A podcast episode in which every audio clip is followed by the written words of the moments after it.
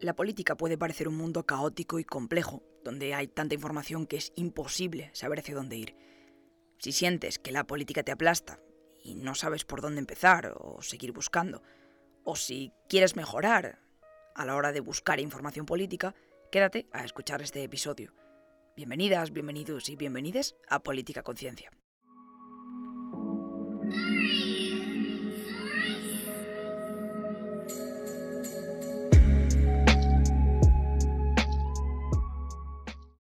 Bueno, vamos como siempre a dividir el, podcast en varias partes. En este caso, pues son dos. Una para cómo buscar esa información de calidad y otra para poder responder a preguntas específicas que me hicisteis por redes sociales. Como siempre, una parte de los míos míticos. Um, te quiero. Eres Dios. Te quiero mucho. Gracias por escribir One Piece. Fin de la parte que estoy grabando esto a 25 de marzo y acaba de salir el capítulo de One Piece y, el 1044 y, no puedo más, no puedo más. Pero bueno, vamos ahora a la parte que nos interesa, ¿no? A las. A la. Bueno, primero, eh, a, cuáles son las claves para buscar información de calidad. Me. Algo que me, me sorprendió mucho es lo muchísimo que os preocupa a, quienes formáis parte de mi audiencia. Lo muchísimo que os preocupa buscar información objetiva. Y me parece súper loable porque eh, podríais caer simplemente en, bueno, pues me informo de esta manera, eh, esta es mi ideología y me voy a informar de manera que se confirme lo que, lo que yo creo, ¿no? O sea, retroalimentar esa cámara de eco. Y mm, esto es algo completo y absolutamente natural que nos pasa a todas y que va a seguir pasando así porque digamos que un poco nuestra cabeza funciona así y nuestros sistemas de información funcionan así. Pero bueno, eh, que me quería felicitaros, porque me parece muy loable que queráis ir a fuentes de información lo más fidedignas posibles, sobre todo en un momento en el cual la información de calidad escasea bastante. Así que voy a intentar ayudaros en lo que pueda para llegar a conseguir esa meta que tenéis, ¿no? De, buscar la información de la mayor calidad posible. El primer punto que quería destacar es los datos van antes que las opiniones, ¿vale? Y esto para mí es súper importante. Antes que nada, sí que os quiero decir algo que creo que creo que todas tenemos claro, pero por si acaso quiero reafirmarlo, ¿vale? La objetividad no existe. Y esto es frustrante, pero es así. Mi pareja es periodista y desde el principio siempre me, es algo que me, que me recalcó mucho. A la hora de informar, la objetividad no existe. Cada medio tiene su manera de, eh, enfocar las noticias, es decir, su propia línea editorial, e incluso eh, medios que a priori pueden ser de mayor calidad van a seguir teniendo una orientación ideológica determinada. Así que em, no busquéis objetividad porque no existe. Lo más objetivo que hay, como os decía ahora, son los datos. Los datos científicos son lo más objetivo que tenemos. Pero tenéis que recordar otra cosa. Em, esto no es una ciencia como puede ser, pues yo qué sé, una ciencia que sea terriblemente exacta. Pues imagínate las matemáticas, que no sé si es una ciencia exacta, pero me entendéis el concepto.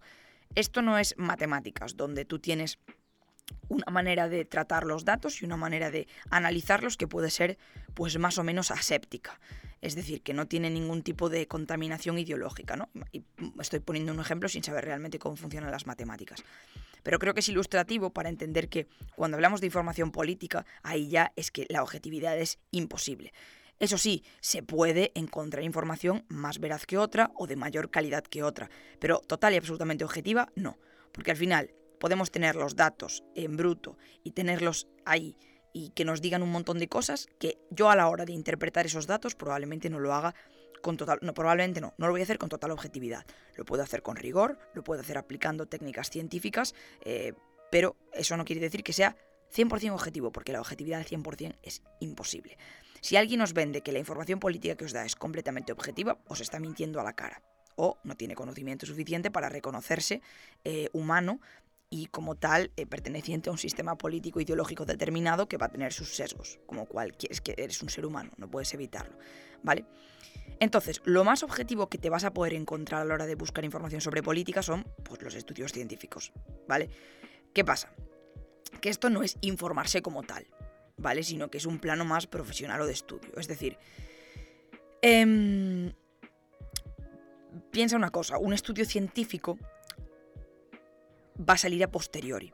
Es decir, imagínate, por ejemplo, ahora con el conflicto de, Ucrania y Rusia. E, evidentemente, hay estudios científicos en, el horno, y ya habrán, ya habrán salido algunos, donde se estudie pues, el papel geopolítico, las relaciones, las relaciones internacionales, la cuestión del poder, un montón de cuestiones estratégicas que se puedan estar analizando desde, por ejemplo, la ciencia política, la sociología, lo que sea. Pero esos estudios al ser estudios científicos, evidentemente van a llevar un tiempo a la hora de prepararse. Si un estudio científico sale al día siguiente de que haya una noticia eh, o de que haya un suceso, o lo llevaban preparando y ya tenían la base de datos cogida y ya tenían la información cogida, las técnicas escogidas o algo así, o realmente si tú tienes que preparar un estudio desde cero, no lo vas a hacer de un día para otro. O sea, si tú tienes que preparar un estudio científico, eso no se prepara de un día para otro, tienes que leer, tienes que informarte, incluso aunque seas Obviamente, si eres un investigador muy avanzado, podrás hacerlo.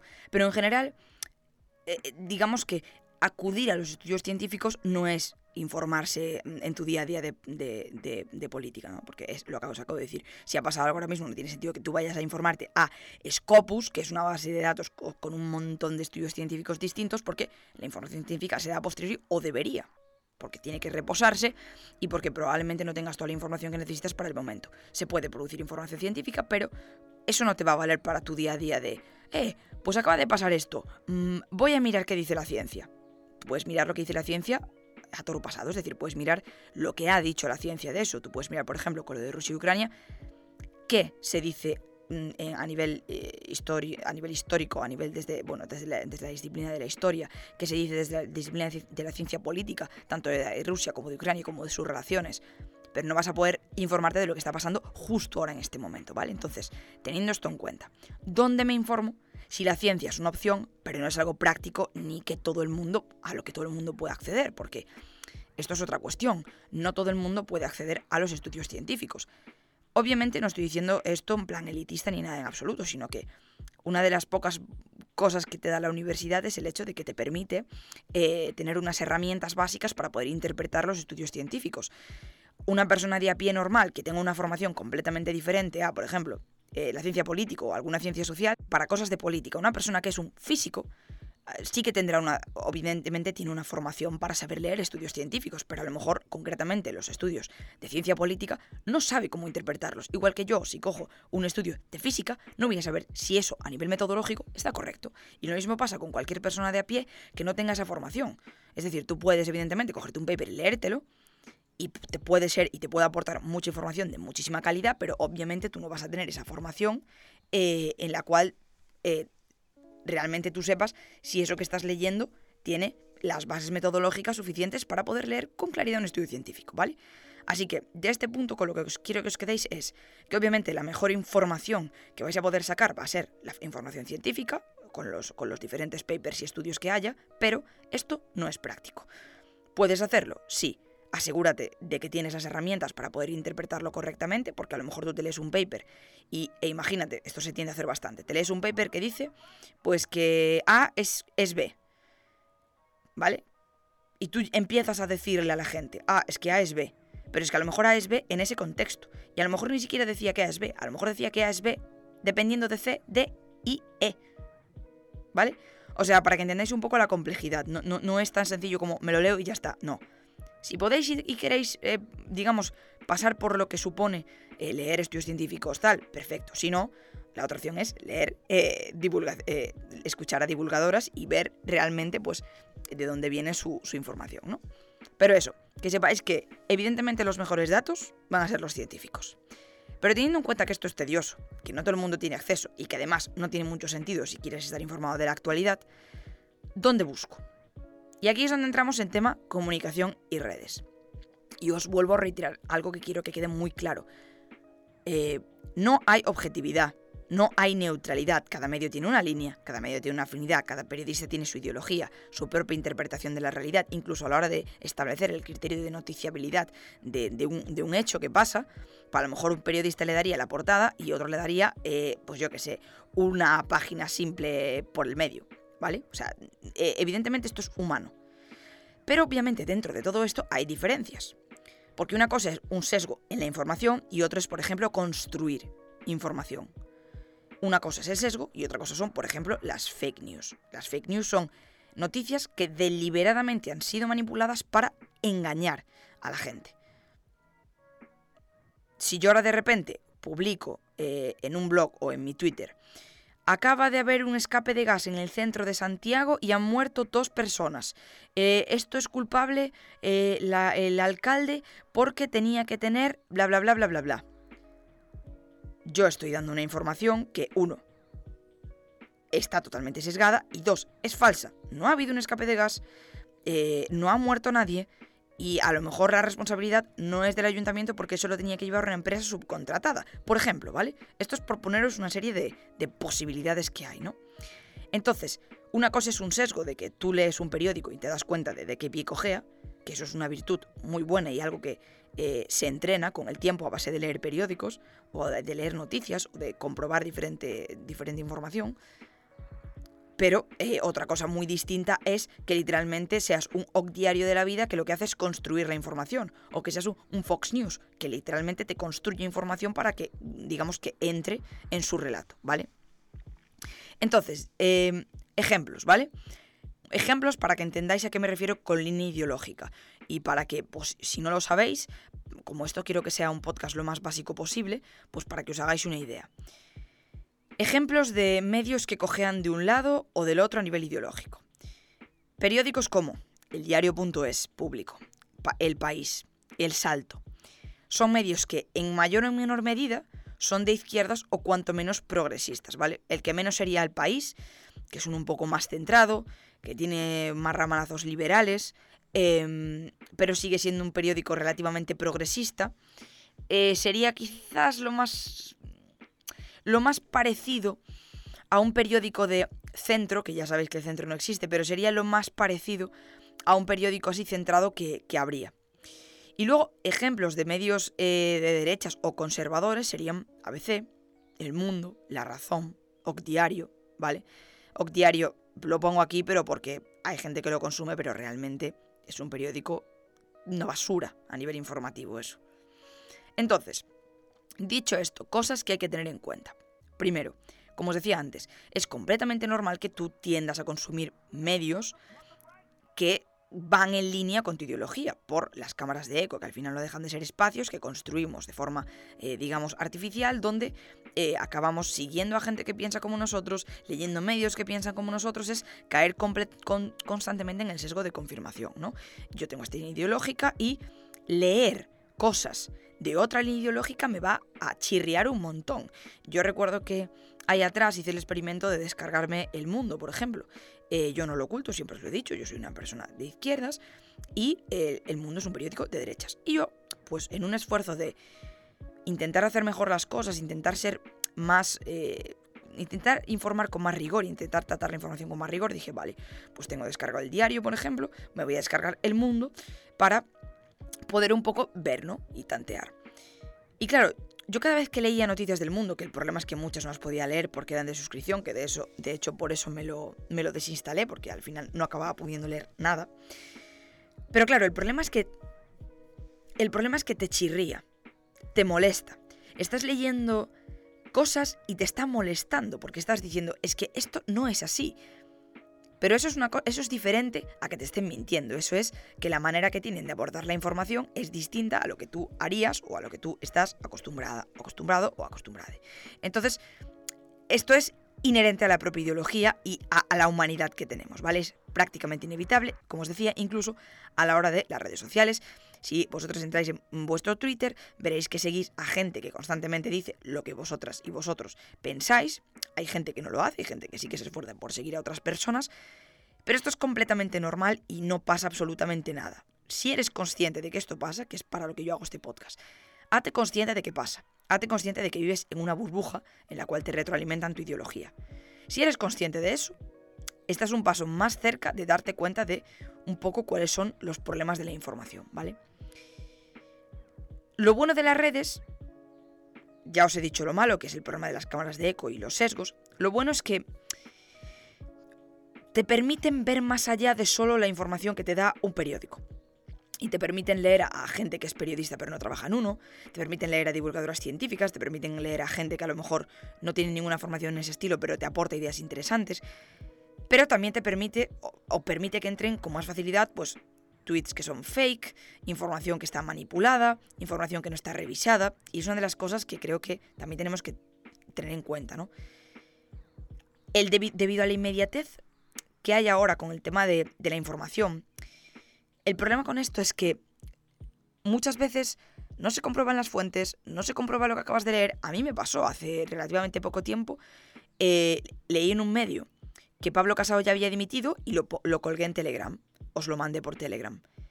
Error, porque luego resultó que no había dimitido todavía, sino que era una información errónea que le habían pasado un medio. Entonces, a veces querer informar primero y querer dar la información ya es un error. Por eso creo que los estudios científicos son tan importantes, porque son pausados, reflexionados, con una metodología. Entonces, muchas veces, os lo dije cuando empezó todo el tema de Rusia y Ucrania, yo lo que me dediqué a hacer fue daros un poco de medios para que buscaseis vosotras la información. Pero la realidad es que yo en ese momento ni quería ni podía sacar ninguna conclusión. Uno, porque no es mi área. Dos, porque realmente no tengo ni idea, porque no estoy allí, porque no puedo verlo y porque es muy pronto.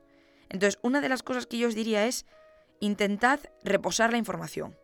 Informaos bien, mantened, digamos, una linealidad a la hora de informaros de un tema, por ejemplo, cuando fue todo lo de la crisis del Partido Popular. Informaos hoy, pero mañana volved a chequear. Y volved a chequear la semana siguiente a ver qué se sabe nuevo para poder hacerte una idea realmente útil de lo que está pasando. Obviamente estas cosas, y lo hablaba con, Abril, que es una chica que, me sigue en Instagram, y, y lo hablábamos, que al final eso lleva trabajo. Y qué pereza. Porque andar contrastando la información es una movida. Lo bueno, que hay gente que nos encargamos un poco de eso, de contrastar la información que nos va llegando o de deciros, mira, la información es esta, pero ojo. Entonces lo bueno es que hay personas que nos dedicamos un poco a hacer un poco de filtro. Y de hecho, ese filtro ya deberían ser los propios periodistas. Pero dentro de los periódicos es bastante raro que eso pase. Habrá, y habrá algunos que, que comprobarán más que otros, pero ojo con el tema de la inmediatez y la información, ¿vale? Ahora, antes de pasar al punto de donde me informo yo, para poneros algunos ejemplos y de contestar a, las preguntas, que no quería que se hiciese muy largo este podcast, Quería ver, quería eh, apunté algunas cosas que son red flags o green flags a la hora de informarse, ¿vale? Em, entonces, os voy a soltar las ideas y voy a deciros si para mí es una green flag o una red flag y os voy a explicar un poco por qué. Vale, si quien está escribiendo no te aporta datos, fuentes o información que tú puedas contrastar o que alguien pueda contrastar o comprobar, red flag. Red flag. Y esto entra en contradicción o, esto, digamos, va en la línea de, tú cuando produces información científica, lo haces para aportar a tu disciplina, aportar a tu rama, y que sea cada vez más, eh, pero lo haces también para que otra gente pueda rebatirte. Y en eso se basa el conocimiento científico, en que otras personas puedan leer lo que tú has escrito y que digan, pues no estoy de acuerdo. Entonces, con la información y las herramientas que tengo, te saco otra cosa que te rebate. Entonces, en eso se basa al final también que la información sea de mayor calidad, en comprobar, comprobar y contrastar. Si a ti alguien te escribe una noticia, un blog, un artículo, y no te aporta ningún dato, y es todo, yo creo, yo pienso, me parece, no te da las fuentes que ha utilizado para informarse, y aún encima, no te da información suficiente para que tú puedas coger e ir a buscar o eh, coger y decir, vale, me ha hablado de esto, voy a buscar de esto otro, red flag, red flag. Las fuentes siempre se deben citar, siempre. Y los datos siempre se deben aportar. Si tú dices, es que ahora los españoles viven mejor con Pedro Sánchez. Esa afirmación por sí sola no vale nada.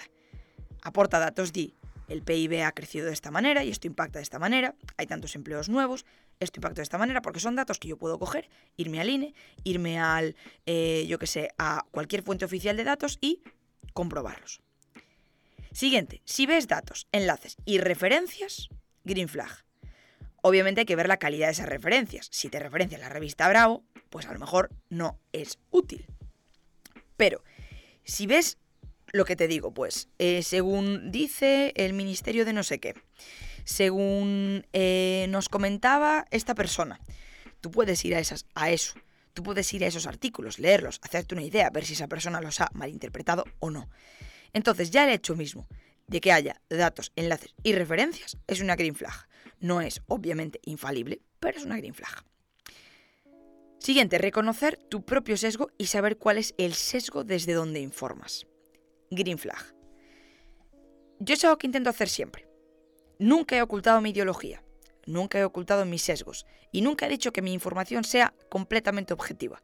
Lo que digo es, mi información se basa en ciencia y no en opiniones, pero a la hora de interpretar esa información, y muchas veces, sobre todo en el podcast lo notaréis, muchas veces te voy a dar mi opinión, pero cuando te dé mi opinión, te voy a dejar claro que es mi opinión y que esto no lo leí en ningún estudio. Separar muy bien opiniones e interpretaciones de datos que son lo más objetivos posibles es muy importante y es una green flag. Entonces, cuando, sobre todo esto lo digo por divulgadoras e influencers o, cualquier tipo de, creador de contenido que hable sobre todo de política, si reconocen su sesgo, os explican los, los, pros y contras de lo que os están diciendo y os dan herramientas para que vosotras por vuestra cuenta comprobéis lo que estas personas están diciendo, green flag. Por otro lado, creer que tu información es mejor que la de los demás y que tus fuentes son más fiables, así como que tus opiniones son algo completamente objetivo, es una red flag. Luego, si ves muchos calificativos en una noticia o en un texto, eso puede ser una red flag. Si evidentemente el texto ya es de opinión, nada. Pero si tú en una noticia estás viendo constantemente que están diciendo esto es gravísimo, esto es bochornoso, esto es mm, tal, o esto es una maravilla, esto es fantástico, eso, green flag. Tú no estás aquí para valorar la información que estás dando, estás aquí para informar. En un estudio científico no te va a poner, la verdad es que la labor de Vox es maravillosa en esta, en esta comunidad autónoma por esto. No, en un estudio científico verás, Vox ha tomado estas medidas en esta comunidad autónoma con esta y estas consecuencias. Punto. Y en una noticia debería ser igual. En una noticia debería ser, ha pasado esto, esto, esto y esto. No debería ser, ha pasado esto y la verdad es que esto es una lástima. No, eso no debería darse nunca. Y ya por último, si puedes ir al origen de la información, por ejemplo, datos electorales o de encuestas, datos del censo, green flag, porque obviamente estás teniendo el acceso a los datos más eh, en bruto eh, a los que tú probablemente tengas acceso, porque obviamente tú no vas a tener acceso a una base de datos del CIS, eh, o, si tienes, pero probablemente no la vayas a usar. Así que, green flag. Vale, ahora antes de contestar vuestras preguntas, Em, os voy a decir un poco para que veáis los ejemplos, ¿vale? Siendo yo una persona que eh, intento priorizar siempre la información objetiva, eh, siendo una persona que intento eh, reconocer siempre mi sesgo, y ya sabéis que yo soy una persona de izquierdas, y ya sabéis que yo tengo mis, propios sesgos y afinidades, em, independientemente de eso, pues os puedo explicar un poco dónde me informo yo para que veáis algunos ejemplos. Para lo que tiene que ver con las elecciones y política, si es política de España, eh, normalmente en el país me gusta mucho consultar datos electorales porque son muy fiables. De hecho, tienen a un, a un ingeniero allí que se llama Kiko Llaneras, que es muy bueno y se nota que sabe mucho trabajar los datos. Luego en Twitter me informo a través de Daniel Guisado, que es arroba Daniel o de Endica Núñez, que es arroba Endicasatu, o de Eduardo Bayón, que es Edu Bayón, que son gente que, sea porque son politólogos, sea porque son pues, eh, ingenieros, tratan la información de una manera bastante objetiva, con sus sesgos, porque tú obviamente eh, puedes notar que tanto Daniel como Eduardo son de izquierdas, incluso indica. Pero independientemente de eso, cuando te tratan los datos, te tratan los datos. Cuando te analizan unas elecciones, te analizan las elecciones. No es una suerte de eh, tertuliano de la sexta eh, F. Que ojo con los tertulianos de la sexta, porque a veces traen a gente pues, como eh, Oriols o como Pablo Simón, que son gente que realmente son politólogos, gente con un gran alto nivel académico que sí que están analizando bien la información, pero esto queda empañado por el resto de opinólogos. Em, en mi caso, por ejemplo, sí que es cierto que yo voy mucho a encuestadoras y directamente a los datos que dan las encuestadoras, sobre todo con las elecciones, como GAT3, Metroscopia, Celestel y atenta también al CIS, ¿no? Pero bueno, que, que sepáis que, por ejemplo, el país a nivel de elecciones es muy, muy bueno. Y luego el diario a veces tiene unos mapas que están chulísimos, que también está muy bien porque puedes ver de dónde viene la información. Em, de otras, otros periódicos no los consumo tanto, con lo cual no me atrevo tanto a opinar, pero eh, probablemente el mundo también puede hacer cosas a nivel de información electoral puede estar bien. Pero no me atrevería a afirmarlo porque, eh, como dije, no lo consumo. Y luego a nivel política internacional, en general yo me fío de político y de 538. Sobre todo de 538. De hecho, de 538 os recomendé podcast millones de veces porque son la leche. Son gente que tiene un tratamiento de los datos brutal.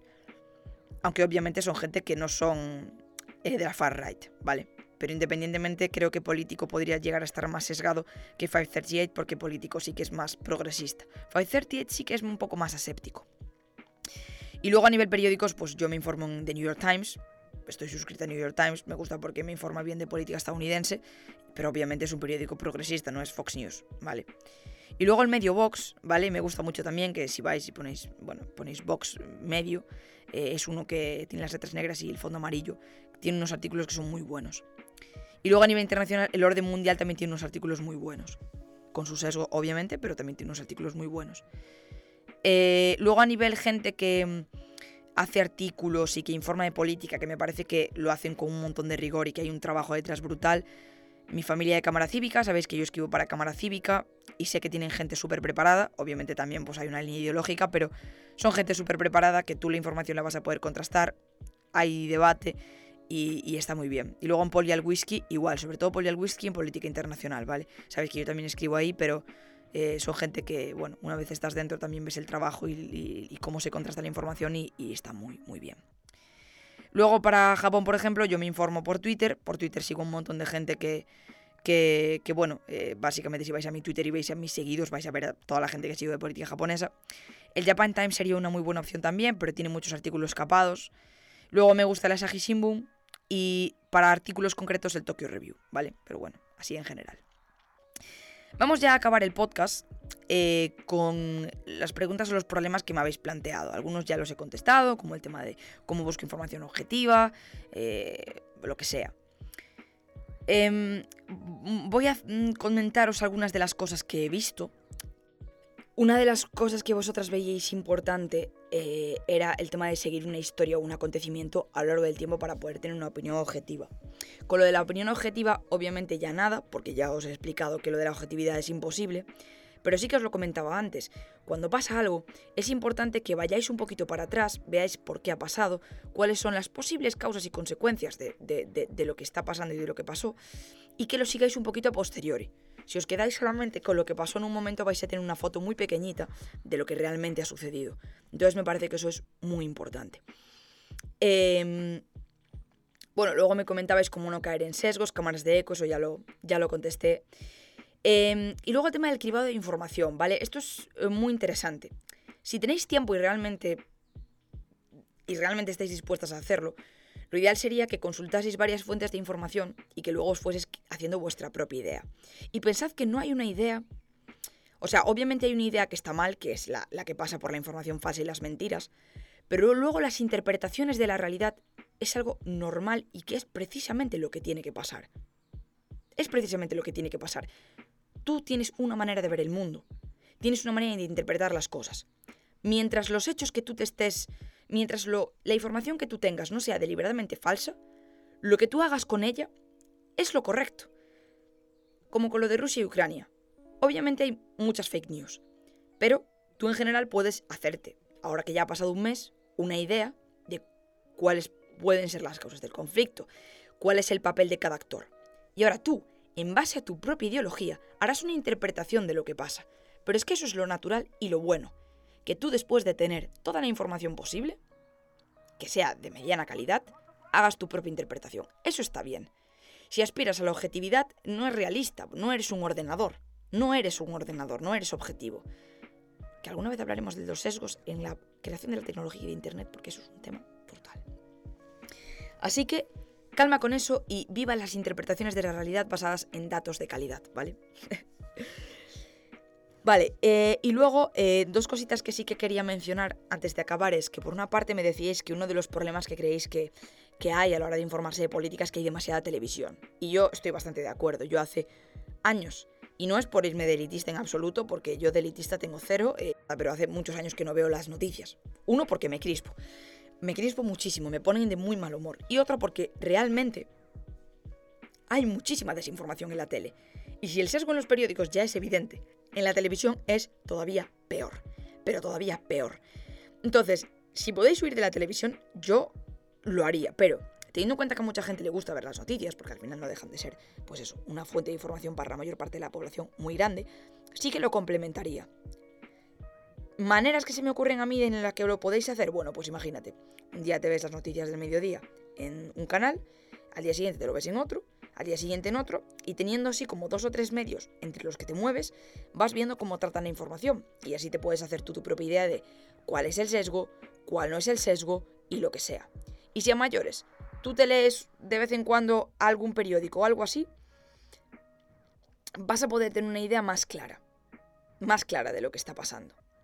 Y sobre todo una cosa que creo que también es muy importante es que vayáis a la fuente del afectado o afectada. Por ejemplo, eh, por ejemplo, tú ahora estás em, en casa, estás viendo la, tele y sale el tema del conflicto de los transportistas, ¿no? Y la interpretación que se le da en la tele es los transportistas se quejan de no sé qué y no sé cuánto. Y al final tú si te quedas con esa noticia, la sensación que tienes es que los, los, los, transportistas son unos jetas que se quejan por todo y que nos están fastidiando a todos y a todas. Entonces ahora yo te diría que lo que podrías hacer es, vale, pues ahora vete a un periódico y mira qué dicen en ese periódico. Y ahora, si puedes, vete a Twitter o vete a, pues imagínate, a un sindicato de transportistas y mira qué dicen. Hazte tú tu propia interpretación. Hazte tú tu propia interpretación y ya en función de tu ideología fluirás solo y podrás tener tu discurso y la idea de lo que más o menos puede estar pasando. Hay gente que no va a querer tomarse todas estas molestias y más o menos creo que os he dado algunas herramientas que son más prácticas que esto. Pero la cuestión está en una cosa es interpretar y otra cosa es crear información o eh, básicamente mm, dar información falsa, ¿vale? Y ya por último, es el tema de que la información es demasiado compleja. Y aquí estoy bastante de acuerdo porque muchas veces las cosas se explican de forma muy difícil. Y os quiero pedir disculpas si alguna vez he sido demasiado técnica a la hora de explicar algo. Quizás es porque intento ser lo, lo más rigurosa posible dentro de mis propios sesgos. Simplemente os diría que, que si algo os parece demasiado complicado de entender, probablemente es que esté mal explicado o que tengáis que buscar en otra fuente de información. Yo espero ser esa fuente de información para vosotras durante mucho tiempo más. Y voy a cerrar aquí el podcast porque como probablemente estéis escuchando de fondo, han vuelto los obreros a trabajar en la fachada de mi edificio, así que lo voy a dejar aquí porque si no me voy a poner de mal humor. Espero que os haya sido útil, cualquier duda que tengáis o cualquier cosa, pasad por alguna de mis redes sociales, por favor. Gracias por todo el apoyo que me dais, sois fantásticas, me encanta divulgar y tener una comunidad tan chula como la que tenemos. Y lo voy a dejar aquí porque si no se va a cortar todo el rato con los taladros. Soy Ariana, soy politóloga y esto es Política Conciencia.